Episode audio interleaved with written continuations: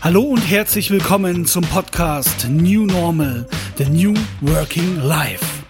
Der Podcast rund um die Themen moderne Arbeitswelt, Arbeit in der Zukunft und alles, was dazugehört. Für alle die, für die Arbeit mehr bedeutet, als nur von einem zum nächsten Wochenende zu leben. Und damit herzlich willkommen zu einer weiteren Ausgabe dieses Podcasts. Heute um das Thema Homeoffice.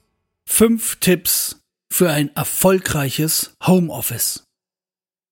Ja, das Homeoffice gehört zumindest momentan für viele zum Alltag mit dazu. Viele hatten es vorher nicht oder hatten es nur zeitweise und jetzt haben sie es, ob sie wollen oder nicht. Wobei es sich ja momentan auch wirklich anbietet, mit diesem Thema Homeoffice vertraut zu werden. Wie ihr ja einem anderen Podcast von mir schon entnehmen konntet, ist Homeoffice ein Bestandteil des Remote Work oder Remote Office genannt, so dass es durchaus sinnvoll ist, sich jetzt schon Eigenschaften anzueignen, die ich später für das Remote Working benötigen kann. Und damit auch gleich zum Tipp Nummer eins: Schafft klare Abgrenzungen setzt Strukturen. Im Zuge der New Work Theorie ist auch vielseits der Begriff Work-Life-Blending, also die sozusagen die Überblendung oder die Verschmelzung zwischen Arbeit und Leben und Leben und Arbeit entstanden. Und dieses Thema wird jetzt natürlich durch die Homeoffice-Tätigkeit wieder viel, viel mehr verstärkt und in den Fokus gerückt.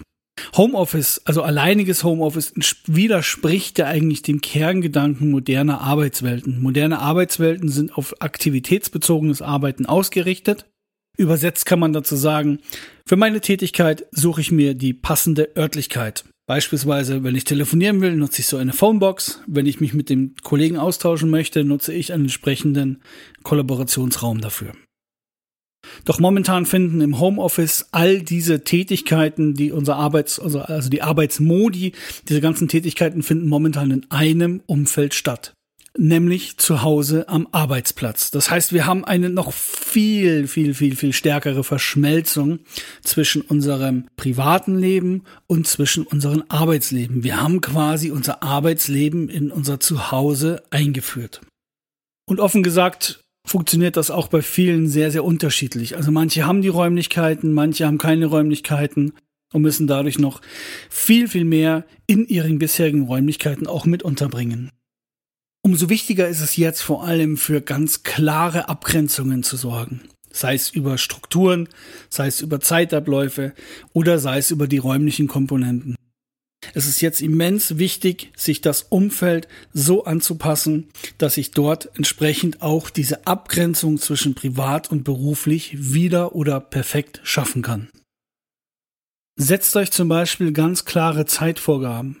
Zeitvorgaben, die euch beispielsweise in der Früh die Möglichkeit schaffen, euch privat vorzubereiten, privat auf den Tag einzustimmen, bevor ihr dann ins Berufsleben übergleitet. Also nicht schon während dem Frühstück beispielsweise die E-Mails lesen, sondern davon Abstand nehmen, sich mit anderen Dingen beschäftigen, um dann mit einem klaren, freien Kopf in den Arbeitsalltag zu starten. Und umgekehrt heißt aber genauso, bitte nicht in dem beruflichen Homeoffice-Alltag private Sachen mit reinzubringen, sondern grenzt auch das davon ab. Das bedeutet beispielsweise nicht die, die Pause zwischen einem Zoom zum nächsten Call zu nutzen, um mal schnell die Wäsche zu machen, mal schnell die Wäsche aufzuhängen, mal schnell das einkaufen oder irgendwas. Nein, auch hier ganz klar, der Fokus liegt auf Arbeit. Ein weiterer wichtiger Punkt ist Struktur. Also nicht räumliche Struktur, sondern eure Arbeitsstruktur, eure Zeitstruktur. Idealerweise taktet ihr euch den Tag entsprechend ein. Ihr verteilt prozentual, je nachdem, welche Tätigkeit ihr macht, sucht ihr euch diese acht oder zehn Stunden, die ihr am Tag arbeiten möchtet, raus und gebt euch prozentual Zeitanteile dafür. Beispielsweise, ich muss Zeit haben, um E-Mails zu beantworten. Ich brauche Zeit, um Sachen weiterzuentwickeln. Ich brauche Zeit, um mit Kollegen mich auszutauschen. Also alles gehört damit dazu. Das klingt jetzt natürlich etwas simpel formuliert, wenn ich für mich äh, also eigens oder allein verantwortlich bin. Sobald ich natürlich in einem Team bin, kommen noch die ganzen Teamkollegen mit dazu. Und auch hier idealerweise Strukturen vorgeben. Das könnt ihr auch gemeinsam machen, indem ihr euch schon fixe oder Vereinbarungen trefft, wer wann wo nicht erreichbar ist oder ihr durch feste Termine euch regelmäßig updatet. Also da müsst ihr euren eigenen Rhythmus finden. Aber ganz wichtig, Abgrenzungen, so dass jeder seine Freiräume für sich auch mit einplanen kann. Und ihr werdet feststellen, dass ihr und euer Team viel, viel produktiver werdet. Und damit zu Tipp Nummer zwei. Bewegung, Bewegung, Bewegung. Früher seid ihr wahrscheinlich jeden Tag zumindest aus dem Haus gegangen, in die Arbeit gefahren, öffentlich, privat, wie auch immer, manche mit dem Fahrrad, manche zu Fuß. Das fällt jetzt natürlich weg. Auch dadurch, dass ihr natürlich überwiegend in euren eigenen Räumlichkeiten seid, fällt auch das Bewegen im Büro weg, sprich ich gehe zum Kollegen, ich gehe in die Kantine mittags, ich gehe zum Kunden etc., was alles mit dazugehört. Also durch diese Homeoffice-Tätigkeit fällt natürlich ein Großteil dieser automatischen Bewegung schon weg.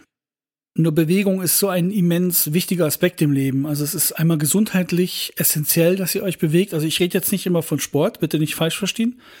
Sport ist nicht immer gleich Bewegung. Bewegung ist grundsätzlich ins Tun kommen, in die Bewegung hineingehen, ohne dass es jetzt gleich in einen Sport ausarten sollte. Ihr sollt natürlich sportlich auch aktiv werden, aber grundsätzlich jegliche Bewegung im Alltag fördert eure Gesundheit, unsere, eure Konzentration und damit natürlich auch die Produktivität. Daher wäre hier der Tipp beispielsweise, dass ihr euch morgens oder abends die Zeit, die ihr euch jetzt durch Arbeitsweg spart, nutzt, um aktiv rauszugehen in die Natur, an die frische Luft und sich moderat dort auch schon zu bewegen. Das kurbelt nicht nur den Kreislauf an, sondern es schafft auch das Gehirn frei, sodass man viel, viel entspannter und produktiver äh, in den Tag starten kann. Und wenn ihr zum Beispiel noch den Wald mitnutzen könnt, wäre das Ganze ideal oder überhaupt da, wo sehr, sehr viel Grünes ist, weil Grün auch nochmal beruhigend auf uns wirkt und beispielsweise dem Stresshormon Cortisol entgegenwirkt, sodass wir auch nachweislich, also wissenschaftlich, medizinisch nachweislich ruhiger und entspannter werden. Und damit kommen wir zum nächsten Tipp. Tipp Nummer drei. Alles über Räume. Dieser Tipp ist wirklich, wenn möglich, also es ist idealerweise, und ich weiß, dass es leider, leider viele von euch nicht umsetzen können. Versucht dennoch bitte das Bestmögliche daraus zu machen.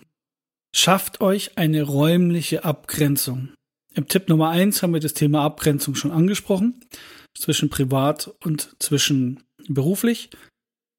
Was jetzt natürlich in diesem Homeoffice-Umfeld auf die räumliche Komponente deutlich schwerer wird. Euer Home ist euer Business oder Office. Das ist momentan Fakt. Dennoch, die Leute, die die Möglichkeit haben, einen eigenen Raum dafür zu machen, macht es, nutzt es, richtet euch diesen Raum entsprechend ein, dass der nur für die Arbeit reserviert ist. Für die Leute, die die Möglichkeit nicht haben, die keinen eigenen separaten Raum zur Verfügung haben, sucht euch einen, eine ruhige Nische, eine ruhige Ecke, eine ruhige Arbeitsplatzmöglichkeit, die ihr euch für diese Zeitraum der Arbeit, auch wieder Tipp Nummer eins, Abgrenzung, wirklich rein auf Business-Umfeld macht. Dass ihr dort eine Abgrenzung habt von mir aus, ergänzt das mit eingrenzenden Stellwänden oder irgendwas Pflanzen hoch, dass ihr wirklich eine eigene separate Ecke habt, die ihr für euch für diesen Zeitraum der Arbeit so einrichten könnt, dass ihr wie eine Art Ortswechsel innerhalb eures Homes erreichen könnt. Dazu zählt auch, sich diesen Raum so spezifisch individuell wie möglich zu gestalten, dass man sich vielleicht Familienbilder oder irgendwas, was euch mit der Familie verbindet, also was ihr auch in ein Büro stellen würdet, mit an dieser Örtlichkeit habt. Es ist so wichtig, diese Identität, diese, diese räumliche Abgrenzung. Das triggert euer Hirn nochmal ganz anders, als wenn ihr permanent in dieser gleichen Umgebung eingenebelt, eingelullt seid. Und damit kommen wir zu Tipp Nummer vier, der auch im Bereich der räumlichen Aspekte hineinfällt. Ich weiß, es ist nicht immer leicht, auch dieser Punkt, aber ihr solltet dort definitiv nicht sparen. Schaut, dass ihr euer Arbeitsumfeld so ergonomisch wie möglich gestalten könnt. Dazu gehört insbesondere das Thema Licht, dazu gehört das Thema der Akustik, dazu gehört das Thema der Ergonomie der Haltung am Arbeitsplatz. Also idealerweise habt ihr die Möglichkeit zwischen Stehen und Sitzen zu wechseln. Einfachste wäre natürlich ein elektrisch höhenverstellbarer Tisch. Oder ihr habt in eurer Wohnung Möglichkeiten, wo ihr wechseln könnt. Beispielsweise eine Sitzgelegenheit, beispielsweise eine Sideboard-Gelegenheit, die ihr dann für Steharbeiten mitnutzen könnt. Damit ihr auch hier dieses Wechselspiel Sitzen, Stehen, Bewegung auch da schon entsprechend mit reinbringt. Zum Thema Licht kann ich euch wirklich nur empfehlen, investiert dort in Tageslicht ähnliches Licht, also sprich in hochwertiges Licht. Die sind auch mittlerweile natürlich das LED verfügbar, dadurch nicht mehr diese Stromfresser wie früher, diese Röhrenlampen. Aber durch das Licht ist so viel für euch gewonnen, wenn ihr eine wirklich super Arbeitsplatzbeleuchtung habt und wenn es eine Stehleuchte ist oder eine Deckenpendel oder Anbauleuchte. Also wenn ihr da weitere Tipps braucht, dann fragt mich gerne, ihr könnt mir auch Fotos schicken, wie es bei euch aussieht. Aber dieses Licht ist nicht zu unterschätzen. Licht ist so wichtig für visuelle Wahrnehmung, gegen Müdigkeit und auch natürlich für die Gesundheit entsprechend positiv. Thema Akustik gestaltet sich natürlich ein bisschen schwerer.